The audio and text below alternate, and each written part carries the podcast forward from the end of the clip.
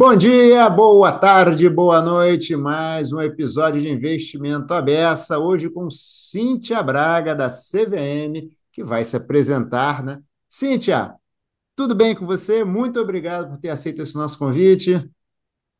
Tudo bem, Hudson? Eu é que agradeço, muito obrigada.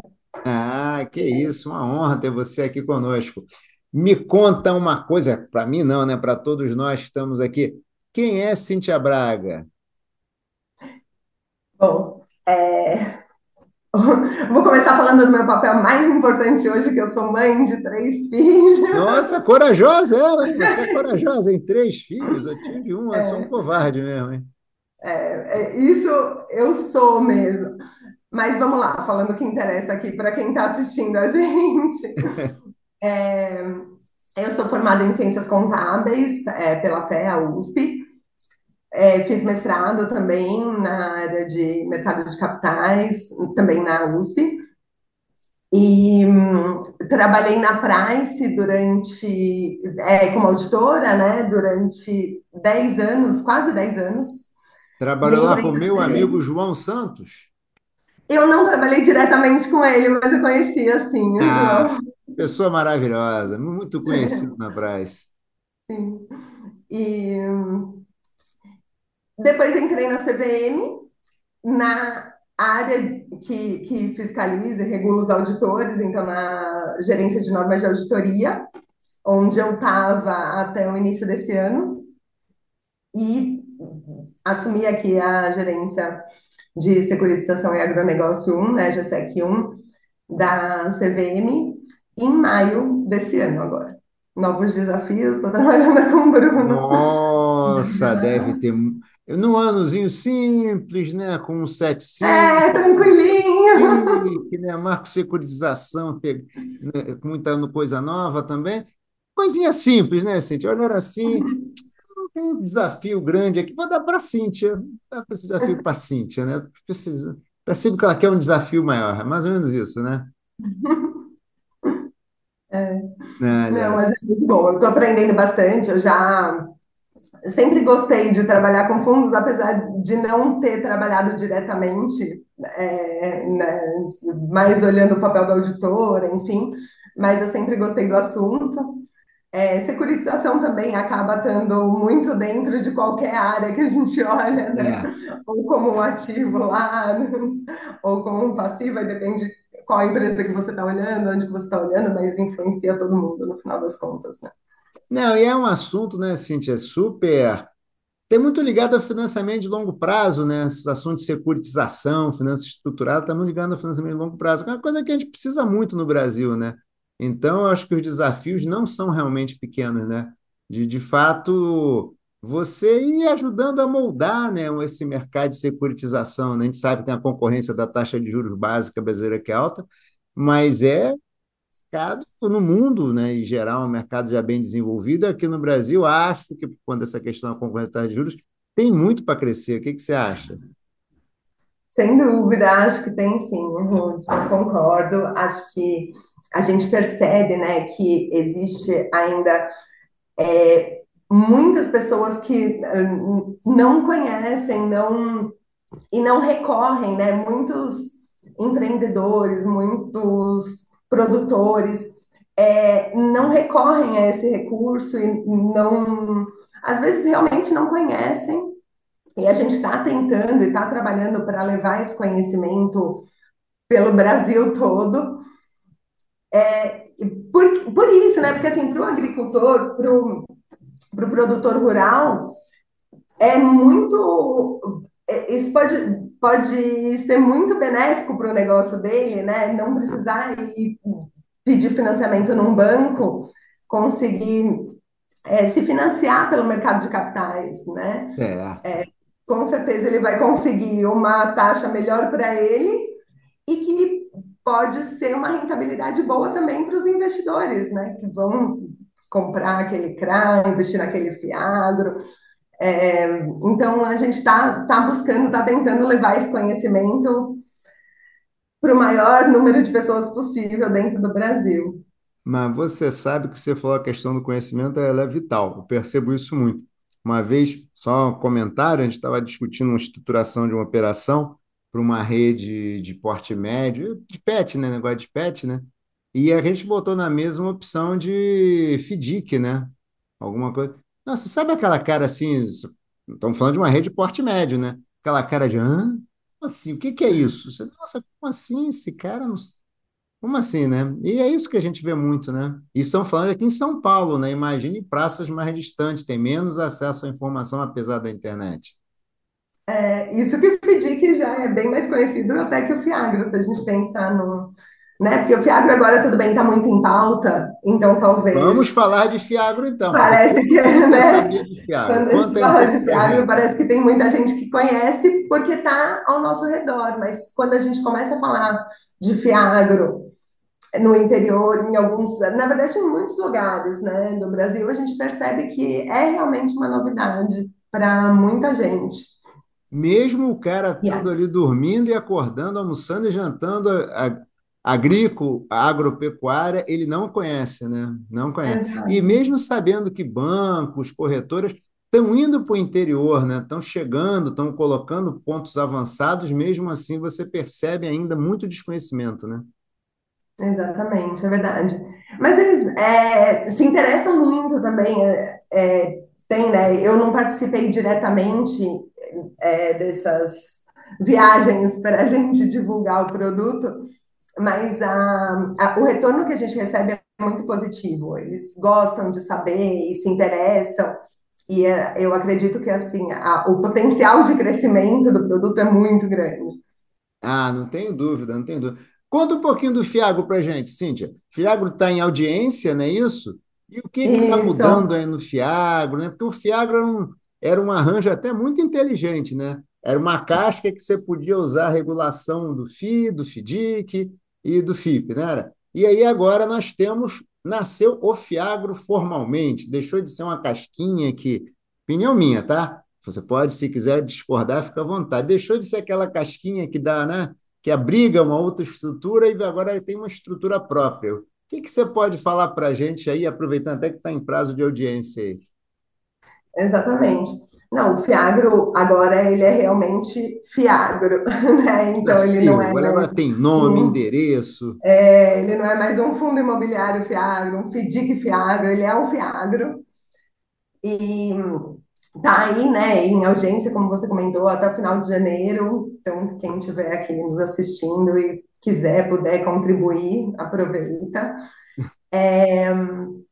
A gente, agora, o que que vai acontecer, né? É o anexo 6 que trata do Fiagro, ele tá lá na 175, e ele, então agora o Fiagro, ele vai poder investir em vários ativos, então ele pode, né, que seja, sejam, estejam dentro, né, do, do agronegócio, inclusive, é, a gente incluiu também, estou até saindo um pouco da pergunta, mas já vou voltar. Fica à vontade, Cíntia, fica à vontade. O que importa é a conversa fluir, e a gente passando informação para quem nos É, assiste. então, a gente conseguiu incluir também é, ativos de crédito de carbono dentro do, do- da norma do FIAGRO também, então acho que isso Uau! também foi muito positivo.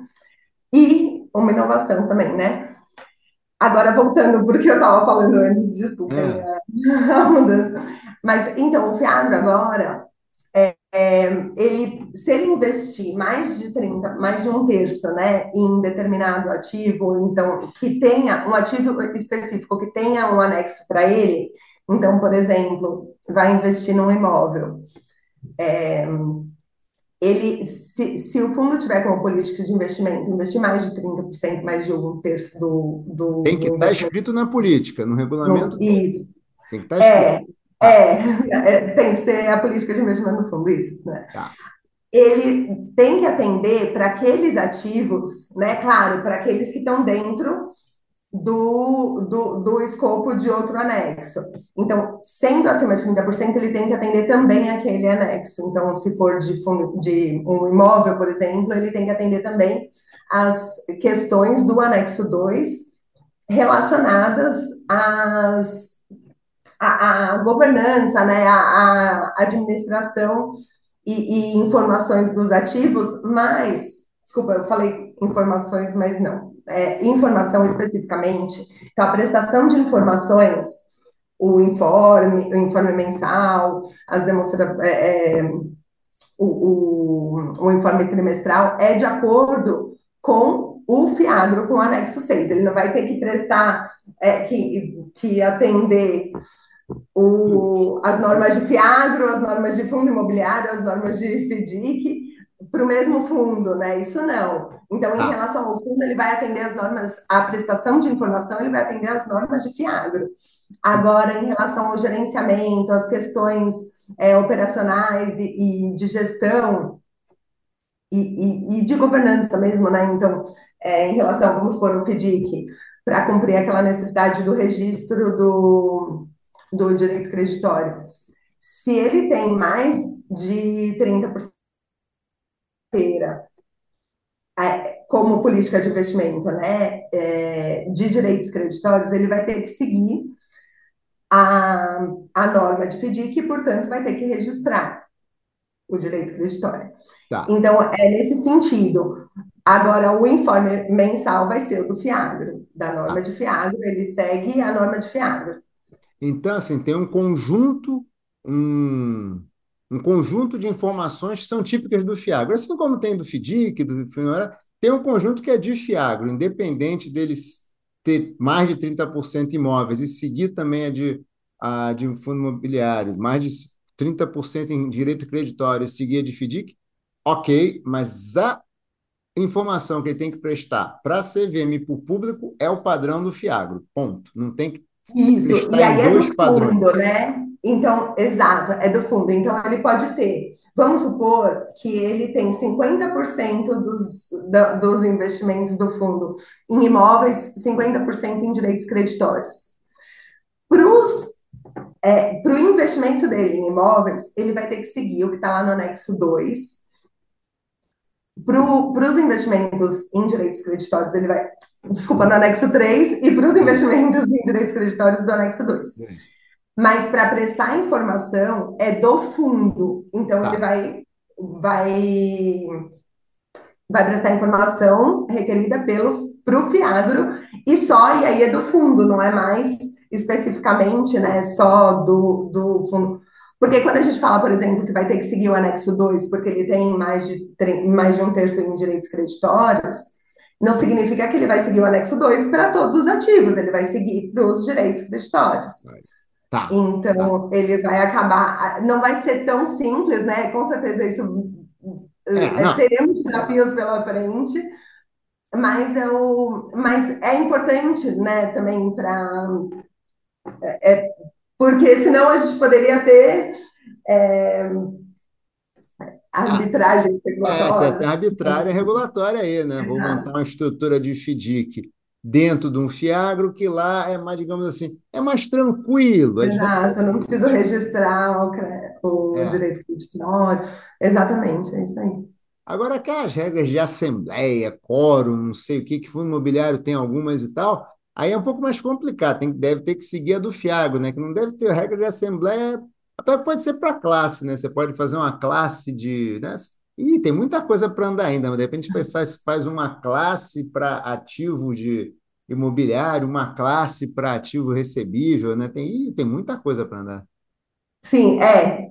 Na verdade, eu estou falando do fundo, né? Eu estou aqui usando fundo, fundo, fundo, mas é, eu poderia estar falando de uma, de uma classe, né? Dentro da classe, da própria classe, eu posso ter, é, eu poderia ter como se fosse parte. um fiado lá dentro, né? Assim, hoje o que a gente chama de fundo vai, vai ser meio que uma classe, existindo ainda o fundo, lógico, mas lembrando que o fundo vai poder ter mais de uma classe, e aí também, com certeza, isso vai trazer alguns desafios né, na, na gestão, na administração, na, aqui especificamente na administração, né, de de como tanto eu acho que para para o administrador, né, em relação às informações que ele vai gerar do fundo, das classes, tanto para a gente, né, aqui, como que a gente vai administrar, regular, fiscalizar tudo isso, acho que traz vários desafios, mas que, com certeza, junto com vários benefícios que a gente vai conseguir ir vendo na Ah, prática, né? não, não tenho dúvida. Isso, Cintia, não tenho dúvida. Tenho conversado com muita gente, a gente tem trabalhado em alguns projetos de adaptação da 175. As dúvidas fazem parte, tá? muita gente tem dúvida e tal, mas acho que a realidade regulatória, quando você tem essas revoluções como a 175, é uma realidade de vamos fazendo o caminho, né? Aquela historinha do caminho se faz ao caminhar, né? Eu acho que é um pouco disso que vai acontecer agora, né? Não, não vai ter muito. Agora, deixa eu te fazer uma pergunta que eu não sei se, se você tem a resposta. Se eu montar um fiagro é, é, com cara de imobiliário, 100% cara de imobiliário, vamos supor que seja de aluguéis, tá? Eu vou conseguir ter aquela isenção tributária com pagamento de dividendo bonitinho ou não? Vai, sim, sim. O, o fiado também está na mesma lei até do fundo imobiliário, né? Acho que até por isso que ele tem tantas questões em comum e entrou muito junto com o fundo imobiliário. Então, é, o fiado também está na 8668, também tem isenção tributária.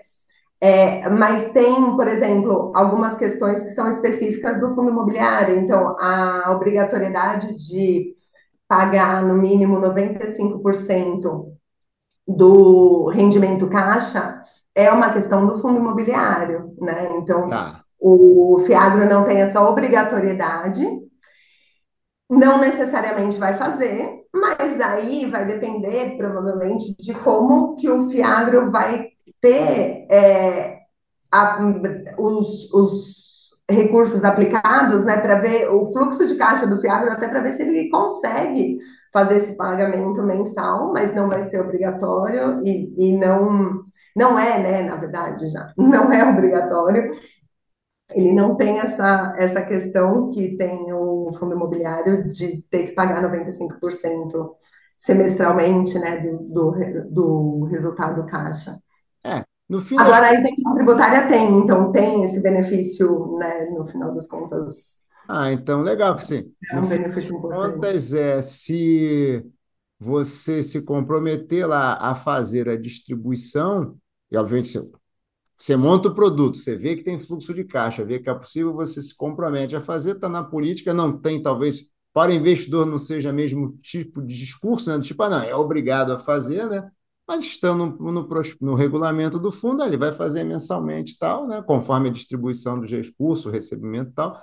Comercialmente pode ser interessante, a gente pode vir a ter um produto que, de repente, para o, digamos, para o público-alvo, que é o público-alvo que eu digo que tem lá o fluxo de caixa na mão, né? Que é o pessoal do agro, de repente faz mais sentido, né? Que é um produto que eles vão estar mais próximos e tal. Então pode ter um fundo agro com características de fundo imobiliário que consiga garantir, que tenha isenção consiga garantir, vamos chamar assim, o pagamento de dividendo. Pode ser interessante, pode ser. Essa atratividade, né, para o investidor. É lógico, não, e é mais uma. E é mais... Não, o fundo agro está sendo muito, muito, muito falado. É impressionante. É um produto que. Acho também até porque o Brasil, aquela coisa do Brasil é agro aí, né? o agro está dando bombando, o agro está indo super bem e tal. Acho que tem causado muito interesse né, no fundo agro. Acho que o, de, o fundo, o FDIC, se você monta um fundo agro com características de FDIC, você roda ali também com o mesmo sistema tributário do FDIC também, né? É, sim, é, não, desculpa. o fundo agro, que ele pode ser, o FIAGRO, né? Ele pode ter características de FDIC e está dentro da isenção tributária por estar tá investindo em ativos dentro da, da 8668, que uhum. isenta imposto para aqueles determinados ativos que estão lá na relação. Então, é, pode ser direito creditório, está dentro do FDIC, no sentido da norma do FDIC, mas ainda assim tem intenção tributária. O recebível tem que estar tá ligado ao agronegócio, portanto. Né? Então, Sim, sem pode, dúvida, exato. Né? Você pode ter um fiagro de antecipação de direito creditório com isenção tributária, então.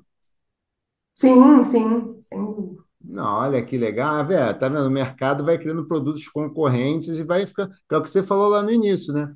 É, às vezes alguns produtos são mais difíceis do público entender, e se não tem nenhum apelo de uma rentabilidade melhor, líquida, né? Rentabilidade líquida é melhor para o investidor, aí é mais difícil ainda, né? Que ele tem dificuldade de entender o produto. Já é uma barreira.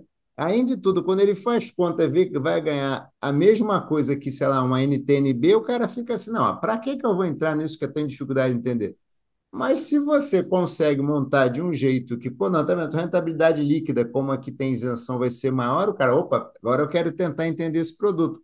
É uma barreira a menos para você conseguir popularizar esse produto, né? É verdade, acho que o Fiagro tem um grande potencial de crescimento mesmo, tá? Ruth, eu Ah, esqueci de falar uma coisa no início, que é muito importante, então eu hum, vou falar agora, tudo bem? tudo? Que tudo que eu tô falando aqui, eu tô falando por mim, Cíntia, e não necessariamente representa a opinião da CVM, Ah, tá não, bom? tranquilo, tranquilo, tranquilo. Deixa que a A gente gente já, costuma falar a isso sempre gente no começo, sabe disso, são opiniões bola. da Cíntia, né? São opiniões da Cíntia, tranquilo, fica tranquilo. Exato. Fica aqui, fica registrado aqui para gente, tá? É, me diga uma coisa, é, a gente também sabe agora, caminhando aqui nesse assunto securitização, esse grande chapéu securitização, é, é, o marco da securitização teve recentemente algumas mudanças, um pouco de redação e tal. Tem alguma coisa assim que você possa comentar? A gente está adaptando aí a realidade agora, né? A gente tá, o marco é de 2021, 22, né? Então está sendo testado, ainda foi testado ali ao de 22 e 23, e parece que teve uma primeira mudança aí, né? Até você comentou alguma coisa de cooperativa também. O que que Não, é, então, o que que aconteceu? A Resolução 60, ela foi publicada no final de 2021. E vinte e um. E depois dela veio a 14.430, né, o marco da securitização, e ainda veio a, a Resolução 75. Então, é, e a Resolução 160 também. é Então, a gente ofertas, né? sentiu a, necess, a necessidade de alinhar alguns conceitos E aí a gente aproveitou, assim, sem fazer nenhuma mudança relevante, é por isso que não precisou nem de audiência pública, mas a gente alterou a resolução 60 recentemente. E aí, dentro dessas alterações, que em grande parte foi realmente para alinhar, né, com a lei e com a resolução, com a 175, mas também algumas alterações que a gente percebeu que trariam, que, que era uma necessidade do mercado, na verdade, né? É, uma especificamente, que até comentei com você, que é da que a gente já tinha recebido mais de um pedido de dispensa aqui, é, em relação às cooperativas que representam, que estariam representando, né, dentro de uma emissão, mais de 20% né, que estariam como devedor com mais de 20% do valor total da emissão. A, a Então, cooperativa é devedora, então. Ela é como, se- é como é o sacado, ela que está devendo, a cooperativa, tá? isso, É isso? Tá isso. bom. Não, não, a cooperativa, ela, ela tá, tá no lastro, né? Tá bom. Então, e o que que acontece aqui? A cooperativa, ela era obrigada a, a a emitir, né, demonstrações financeiras pela Lei 6.404 para que pudesse, né, não é a cooperativa em si, na verdade, os devedores, né, é, que representassem mais de 20% do total da emissão, é, teriam que, que para estar dentro dessa, dessa permissão de representar mais de 20%, é, tem algumas outras isenções, né? Poderia ser instituição financeira, tal, mas é, entre elas, ela poderia emitir, né? Para uma cooperativa, a viabilidade disso seria é, divulgando as demonstrações financeiras pela Lei 6.404. O que para uma cooperativa é, traria custos e, e ficaria inviável sendo que elas já têm as demonstrações financeiras delas preparadas de acordo com a lei das cooperativas e auditadas. né? Fazer duas Então, demonstrações. o que a gente conseguiu foi incluir essa isenção também dentro do, da permissão né, de ter mais de 20% como devedor, se for uma cooperativa com demonstrações financeiras auditadas. Hum, pô, é legal isso, hein? Mais É, sim, isso, isso é sem dúvida é, um, Eu acho que uma alteração importante que, que é, viabiliza também mais é, o, o, até muito benéfica né, para as emissões de CRA, Tá. porque é comum que a cooperativa às vezes seja a, a única até devedora lá da emissão. Sim, sim, sim, sim, sim. Não, e você está reduzindo aí o custo, né, né? pra- a emissão vai ficar mais barata, né? Você vai ter, vai acabar tendo um Exatamente, sim, mais barato.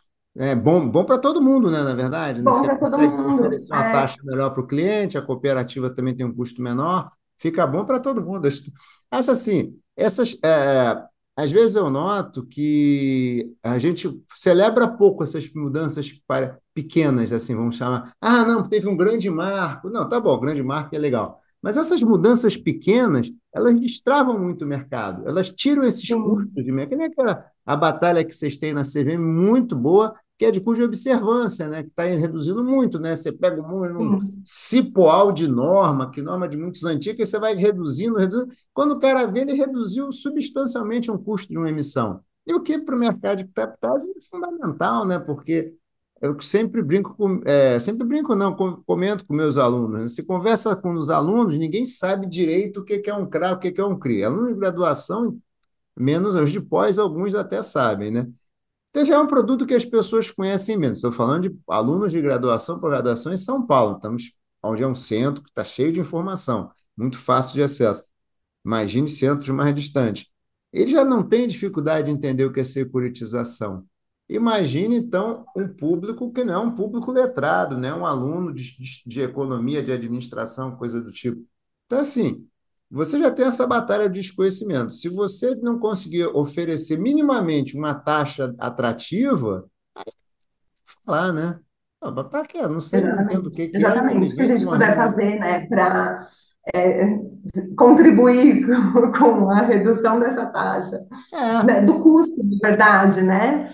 E de, de uma forma que não prejudique o investidor, né? Porque assim, o objetivo da gente pedir as demonstrações financeiras de acordo com a 6.404 é trazer mais confiabilidade, transparência.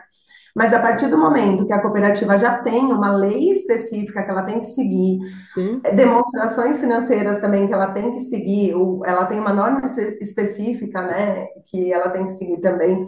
Então, para ela, é, seria um custo que não traria tanto benefício para o mercado.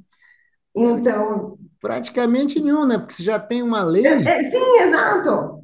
Então, nesse sentido, realmente, a gente faz uma alteração que só reduz custo e não tira nenhum benefício, né, do investidor, nenhum benefício da informação. Vai ter informação, vai estar lá, vai ser compreensível, vai ser uma informação boa, auditada. Então, acho que é isso, né? Não, O que a gente puder fazer para melhorar a vida do investidor, do, do Exatamente, mantendo o mesmo nível de governança, né, de transparência, mas reduzindo o custo, é é, melhor, né? impactando Melhor. também, é, exato. Cíntia, tem um assunto que até a gente estava comentando aqui antes do nosso papinho aqui de aquecimento, que é tokenização, né? Só essa semana recebi uns três convites para participar de eventos sobre tokenização. Como é que você está vendo essa onda aí? Veio para ficar, está tendo muita demanda, muita dúvida. Como é que está o assunto tokenização? Não, Acho que sem dúvida veio para ficar, né? Porque a tokenização é, é uma evolução, a gente tem que admitir isso, né? É uma evolução hoje em dia, é, você poder transformar num token, né? Um, um ativo que, na verdade, não necessariamente é, dentro, né, do escopo, não necessariamente o valor mobiliário, mas a- o token por si só já é uma evolução, né, É? Agora, quando a gente fala da tokenização aqui dentro, né, do ativo no- que, que é um valor mobiliário, que está dentro do escopo da CVM, isso realmente está trazendo muita dúvida, eu acho, ainda, e que a gente tem é, analisado aqui, tem, tem consultas específicas que a gente recebe com a característica daquela, daquele token especificamente, daquele ativo que está sendo tokenizado. É, e aí a gente tem esse desafio, né, de, de chegar numa conclusão se é valor mobiliário, vamos passar pelo colegiado diversas vezes também, né, quando for necessário. Pra, porque o que acontece assim, a gente primeiro, quando a gente recebe uma consulta, a gente vai responder é, como a área técnica entende aquele, aquele assunto que está sendo consultado. Agora, se a empresa que fez a consulta não concordou com o entendimento, é, acha que deveria ter sido visto de outra forma, pode entrar com recurso para o colegiado, e aí a gente coloca a área técnica, analisa, manda para o colegiado, explicando as razões, e o colegiado pode concordar ou não com a área técnica, né? Então, Sim. temos aí desafios, temos questões que é, são meio nebulosas, que às vezes né, a gente fala, mas é, negocia é ofertado publicamente ou não é? O que caracteriza essa oferta, a gente conclui que é uma oferta pública? O que, que caracteriza ter efetivamente uma gestão, um rendimento, uma expectativa de rendimento, de retorno?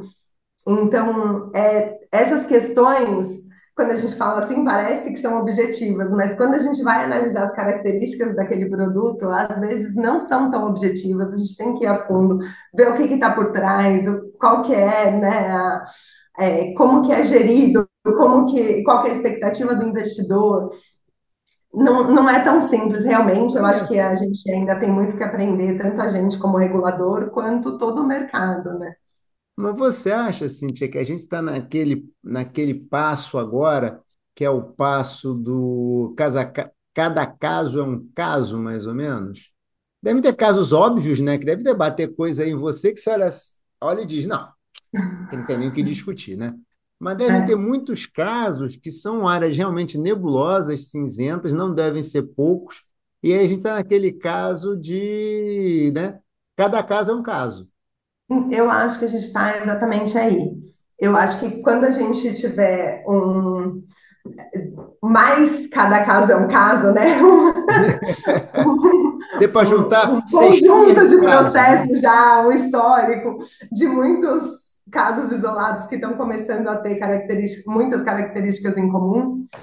É, talvez a gente consiga até visualizar a necessidade em algum momento de, de emitir outro ofício circular, né? Porque a gente já emitiu dois em relação a esse tema, mas eu acho que é um tema que realmente ainda gera muita dúvida mesmo, o que é natural, porque é um, é, é um assunto novo, né, de certa forma, então, acho que é isso mesmo, acho que a gente está exatamente nessa situação. Cada caso é um caso, tem que ser olhado com lupa, entendido, não é um padrão, não é assim. É, existe. Está todo mundo fazendo assim, não. o que a gente tem visto aqui nas consultas é isso: cada caso é um caso, uma emissão bem. É, um ativo específico, com características específicas, com lastro específico, e aí é, tem que ser analisado individualmente mesmo, né, para a gente entender. E tem duas discussões, né, pelo que eu entendi. Uma se é um ativo se é um título imobiliário ou não. A outra se é uma se, se teve uma oferta ou não. Você acaba tendo no mínimo essas se, duas. É, se ele é ofertado publicamente, sim, exato. Porque se for um ativo que eu, eu e você estamos negociando aqui só nós dois, não é ofertado publicamente, então está tudo certo, mesmo que ele seja um valor imobiliário, não tem problema. Agora, se for uma oferta pública, aí. É, aí começa o que é uma oferta? Vendi para 10 pessoas, é uma oferta? Não, mas foram 10 aqui que eu estava tomando um chopp na mesa com os amigos, não era uma. Ah, isso é uma. Aí começa essas zonas nebulosas, né? Exato. Tá, tá Exatamente. tá. Cíntia, está chegando o nosso momento aqui, nosso prazo aqui, nosso, você sabe disso, a gente tem um tempo aqui, né? Hoje em dia a sociedade muito rápida, o programa vai chegando, perde uma hora, todo mundo já acha que está muito nem comprido, não vou assistir, não. É, infelizmente, a gente está caminhando para o final. Como é que você, Cíntia, a visão da Cíntia, olha para o futuro dessas finanças estruturadas aqui no Brasil? Você acha que vai crescer muito, tem muito para contribuir? Que está faltando aqui para essa engrenagem rodar melhor? Eu acho que tem muito espaço para crescer, sim, para contribuir. A gente vê as evoluções de todos os lados, até está ficando cada vez mais fácil investir, está mais fácil para o é, pro, pro investidor investir. É, a gente está tentando né, facilitar o caminho também para as emissões. Então, é, eu acho que a tendência é que fique cada vez mais desburocratizado é. e, e que a gente e, e, mais conhecido, porque quanto mais conhecido, mais utilizado. Então, às vezes, é, os pequenos empreendedores, os produtores rurais, né, não, não conseguem perceber essa alternativa de captação de recurso. Né? Então, e, e aí eles entendem que precisam de recurso, vão para um banco, acabam pagando uma taxa mais alta e, e não necessariamente tendo um caminho mais curto, né, e mais fácil. Eu Verdade. acho que a tendência é que não seja mesmo por aí, que a gente vá ter cada vez é, um, cada vez mais gente conhecendo, tanto acho que investidor, né, tem muitos investidores, mas acho que também como forma de investimento, cada vez mais pessoas olhem para o mercado de capitais como uma boa alternativa e, ou como uma das melhores alternativas, espero.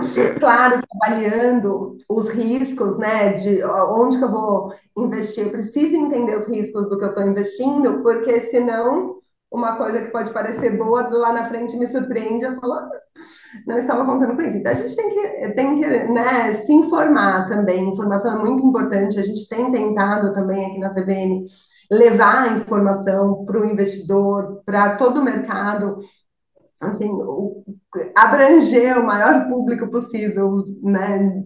Para a gente divulgar mesmo, vamos informar Sim. e vamos conseguir desenvolver esse mercado cada vez mais e crescer, e é isso. Né, é isso, não né? tenho dúvida disso, não tenho dúvida. Acho que informação, transparência é fundamental para você reduzir a simetria de informação, criar, no, criar na outra parte, né, no investidor, e até, na verdade, também quem está quem tá lá com lastro também, confiança, né? Sentir confiante e tal. E acho que transparência e informação é fundamental para criar confiança, reduzir a simetria de informação, reduzir a percepção de risco. E nesse ponto vocês estão dando um show de bola. Obrigada, muito é. obrigada. É. Muito Bem, obrigada sim. pela oportunidade aqui. Bem, primeiro, eu que agradeço, a conversa foi ótima, foi super esclarecedora, tá? Agradeço muitíssimo a sua participação. Obrigada. E espero que ano que vem a gente se veja novamente para você contar aqui para a gente como é que foi evoluindo aí o Fiagro, como é que essa jurisprudência está evoluindo aí. Boa. Tá, espero bom. ter muitas notícias boas para te contar no ano que vem. Ah, com certeza, não tenho dúvida não, vão ser só notícias boas. Tá bom? Cíntia, super obrigado mais uma vez. Obrigado mesmo, o papo foi ótimo e para todos nós aqui, para quem nos assiste aqui. Muito obrigado a todos, hein? Um abraço, tchau, tchau. Um abraço, obrigada a todos. Tchau.